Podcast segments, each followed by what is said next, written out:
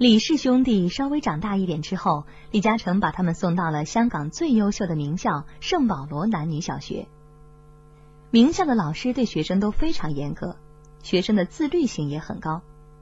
但是李氏兄弟并不喜欢这种填鸭式的教学方式，读书的成绩只是普普通通。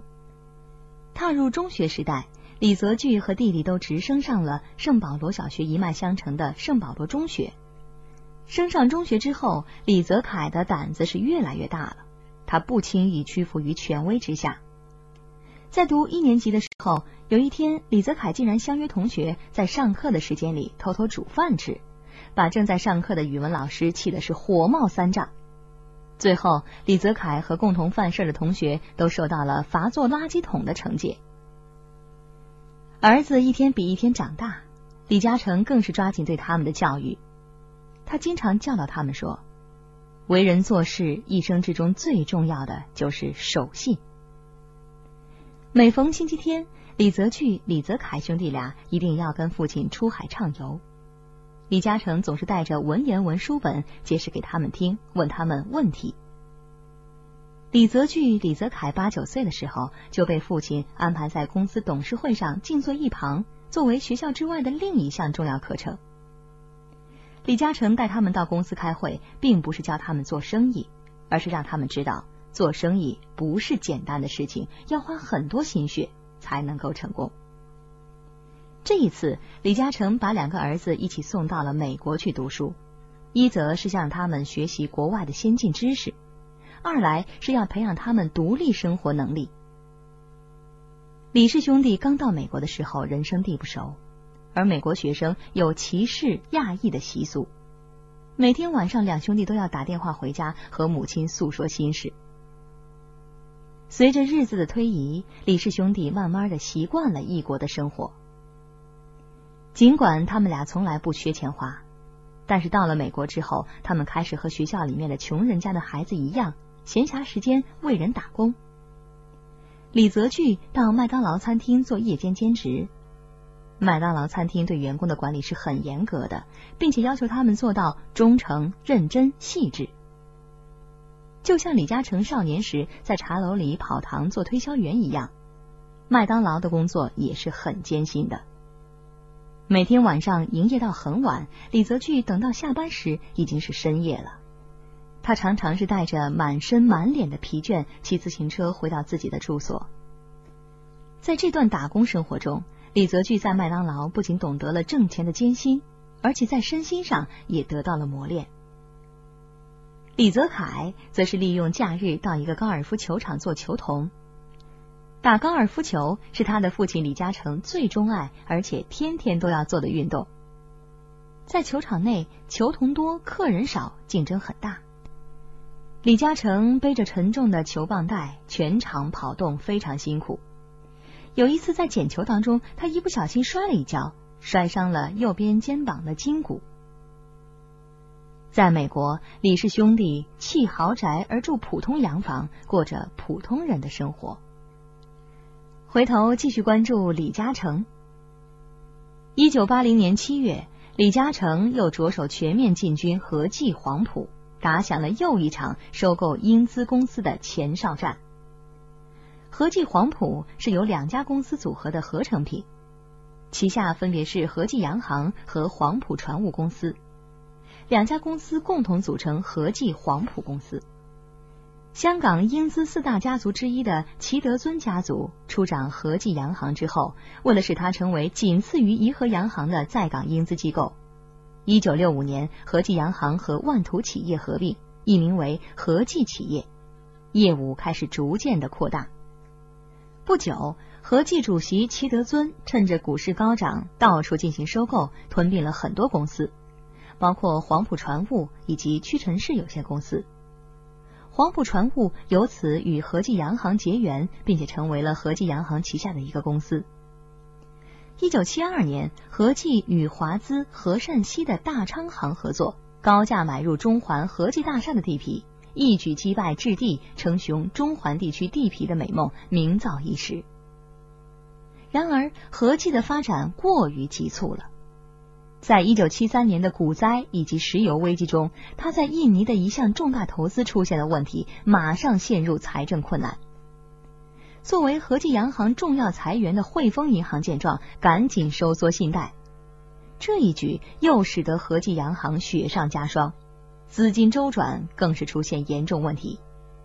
最后，汇丰银行以一点五亿港元解围，获得和记洋行百分之三十三点六五的股权。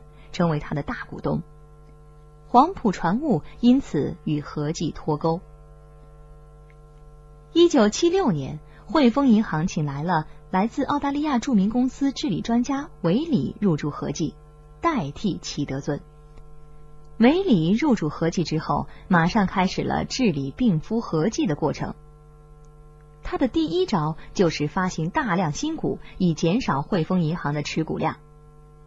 一九七七年九月，和记在韦里的操作下，以换股方式又和黄埔船务合并，组成了和记黄埔集团有限公司，简称和记黄埔。和记又与黄埔船务结为了一体。韦里这个举动使得公司实力大为增强，于是马上进行四出收购，使发行股数急剧增长。但是他东突西逐，却始终不能够真正医好和记黄埔。既然韦礼治不了和记黄埔的病，李嘉诚就有意把和记黄埔归入自己囊中。包玉刚执掌九龙仓之后，并没有忘记当初李嘉诚囊中的一臂之力。他和长江实业合作，在西环的货仓大厦旧址新建了一座共五十多万平方英尺面积的商业大厦。其中，长江实业只负责建筑费，不需要支付发展成本。完工之后，马上就可以和九龙仓平分这个大厦的利润。另外，包玉刚又为李嘉诚穿针引线，促使他通过汇丰银行收购和记黄埔。于是，汇丰银行将手上共九千万的和记黄埔股份，以每股七点一港元的价钱，全数卖给李嘉诚的长江实业。赚得五点四亿多港元。汇丰银行出让和记黄埔股份的价钱只是当时市价的一半。为了助李嘉诚收购和记黄埔一臂之力，沈弼同意长江实业先付两成款，其余的款项在以后两年内摊还。九月二十五号晚上，在中环地区的长江实业总部里，李嘉诚召开记者招待会，正式向外界宣布。长江实业已经跟汇丰银行达成了协议，以每股七点一港元购入汇丰银行持有的九千万合记黄埔普通股，动用了六点三亿港元，获得百分之二十二点四的合记黄埔股权。消息发布之后的第二天，股票市场随即起了变化，一批又一批的股民大量买入长江实业、汇丰银行、和记黄埔及置地的股票。还没有到上午的收市时间，恒生指数已经狂升百分之二十五点六九，成交额高达四亿港元。在取得和记黄埔两成多股权之后，李嘉诚继续在股票市场上大量吸纳和记黄埔的股票。到一九八零年十一月，长江实业终于持有超过百分之四十的和记黄埔股票。李嘉诚这次收购行动被称为是“蛇吞象”的现象，因为他只动用了大约七亿元的资金，却吞并了市值六十二亿元的和记黄埔，并且一直是在和谐的气氛下完成的。长江实业成功入主和记黄埔，也成了世界经济界的大事。同一年，《远东经济评论》杂志称李嘉诚为“香港的超人”。并把他的肖像卡通画作为封面，自此李超人的绰号便不胫而走。一九八一年的元旦，和记黄埔平稳易主，李嘉诚正式登上了和记黄埔董事局主席的宝座，成为第一位执掌独立英资洋行的华人。和记黄埔落在李嘉诚的手上，不出几年就发展成为了一家国际性的公司。晋升为世界数一数二的跨国企业。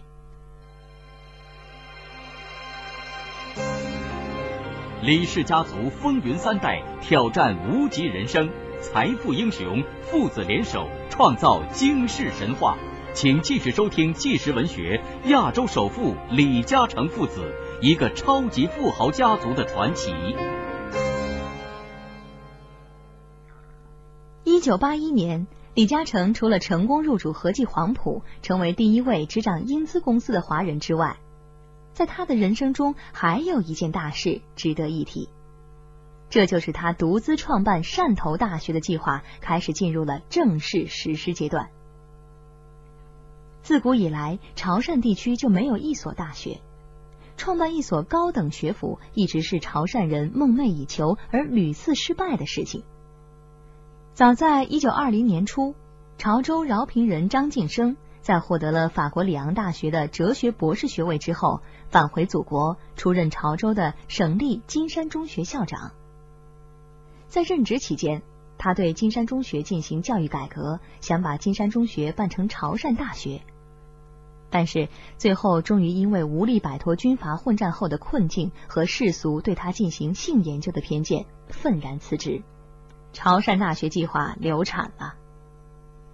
继张晋生之后，一九二五年二月份，潮州人林子坚重新发出组建潮州大学的号召，并且成立了筹备处。但是不久，又因为经济上的重重困难，束手无策，只得不了了之。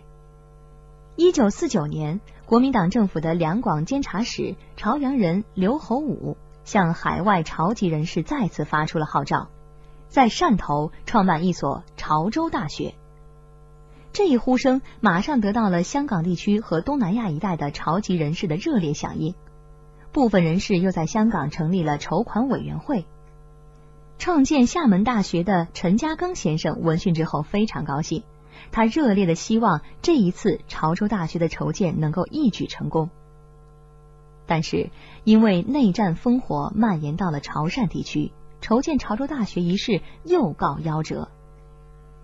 一九七八年九月，邓小平、廖承志等中央要人接见回国参观访问的潮州籍泰国侨胞，在座谈中，他们向邓小平提出在潮汕地区建一所大学的要求。侨胞们的想法得到了邓小平的完全赞同。不久，在邓小平的关心下，筹建创办汕头大学的事项提上了研究日程。庄世平老先生比李嘉诚年长近二十岁，是全国政协常务委员、中华全国归国华侨联合会副主席、香港南洋商业银行董事长。庄世平老先生曾经和李嘉诚谈起过筹建汕大的计划。终于，李嘉诚和庄世平先生有了一个见面的机会。当两人谈及筹建汕头大学的时候，李嘉诚激动的从沙发上站了起来，说。庄老，现在国内已经开始搞经济建设了，汕头又成立了经济特区，这就更需要各种专业人才。那么潮汕办大学之事势在必行。庄世平接口说：“是啊，当年陈嘉庚办厦门大学也是为了报国，今天国家对人才的需求更是到了求贤若渴的程度。”现在办汕头大学的确是天时地利人和的好时机啊！李嘉诚马上请教庄世平：“庄老，我不知道办一所大学需要多少钱？”庄世平笑了笑：“嘉诚，这很难说。不过只要有一个带头人，创造一个良好的开端，将来一定能够得到海外潮籍人士的积极响应的。”李嘉诚听后果断的说：“那就让我来做这个带头人吧，我捐三千万港元作为筹建汕头大学第一期工程经费，这也是上自先父我一家人的心愿呐。如果我的先父仍然在世，他一定会非常赞成我捐资办汕头大学的。”一九八一年四月，汕头大学筹委会宣告成立，庄世平出任筹委会副主任。从这一刻起，近百年来潮汕地区办大学才开始有了一个真正的开端。接着，李嘉诚捐了三千万港元汇到了汕头大学筹委会。李嘉诚成功收购和记黄埔之后，一九八一年一月一号被众股东选为董事局主席。正在这时，中英两国政府开始就香港九七前途问题进行谈判，香港局势又出现了动荡，楼市及股市同时应声下挫，地价下跌近七到八成。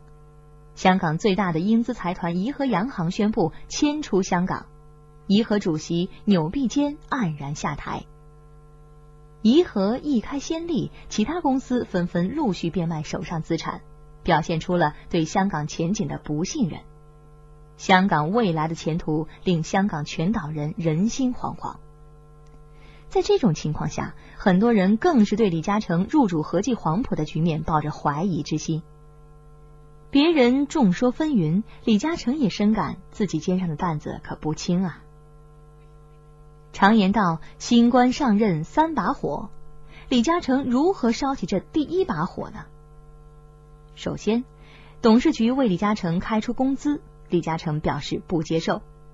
其次，李嘉诚公开表示自己对香港未来极具信心，投资重心不会外移，并且由和记黄埔扛起李嘉诚本人重点投资的大旗。再次，他开始启用人才。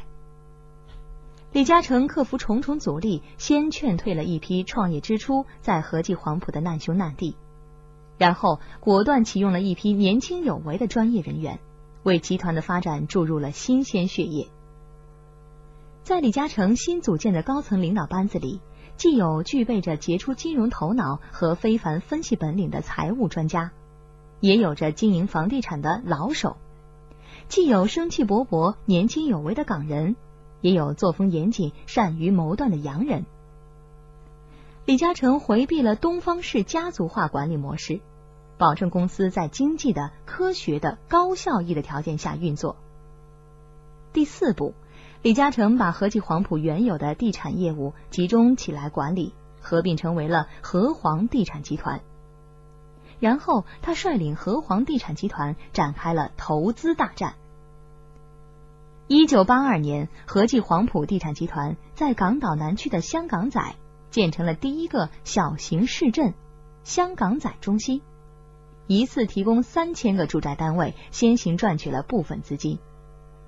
和记黄埔完成了李嘉诚上任董事局主席的第一个处女作。在此期间，李泽钜和李泽楷兄弟先后考入了美国斯坦福大学学习。斯坦福大学是美国现代高科技的发祥地，它孕育出了美国著名的高科技之地硅谷。李氏兄弟进入斯坦福大学，一个读土木工程系，一个修计算机工程专业。斯坦福最具特色的是弥漫在整个校园的创业精神，这也是美国之梦的典型象征。在大学校园里，到处都贴着教人如何创业的大字报，而学生们日常的话题也离不开创业赚钱。斯坦福大学自由和创新的精神令李氏兄弟感到新鲜和振奋，这和他们以前所接触到的父亲那套商业操作手法有了明显的区别。在这里，他们懂得了不仅仅是盖一座大厦能赚钱，一块电脑芯片或者一个电脑软件。甚至是带上一点小小的发明，外加上一个具有创意的包装，也可以赚到钱，甚至赚钱更多，投入更低，速度更快。李泽钜考入美国斯坦福大学之后，遵照父亲的意思修读土木工程系。他没像弟弟那样到处去兼职接触社会，他认为以后一辈子都要和社会打交道，那个时候就没有时间再读书了。因此，他很珍惜在大学的时间，埋头自己的专业研究。他的态度全然是祖辈们寒窗读书做学问的劲头。而活跃的弟弟李泽楷则和哥哥完全不一样。在斯坦福大学，李泽楷的善于交际可是出了名的。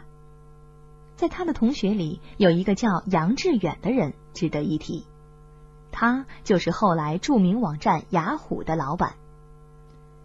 那是开学之初，有一天，杨致远骑着他破旧的自行车，带着行李，在长长的林荫小道上向宿舍而去。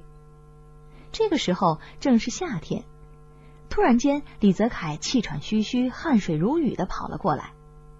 学校太大了，他不知怎么的找不到自己的宿舍了。正在琢磨着如何回到宿舍的时候，他一眼就看到一个和他差不多肤色的人骑车而来，心中一喜，便拦车问路。杨致远看到这个情况非常的友善，一直把李泽楷带到了宿舍跟前。开学的忙碌之后，李泽楷一直在想找到那个好心人，但是斯坦福大学如此之大，他哪能找得到呢？终于有一天，在相互认师门兄弟的时候，他见到了这位他一直想结识的中国人，原来就是他的同门师兄弟杨致远。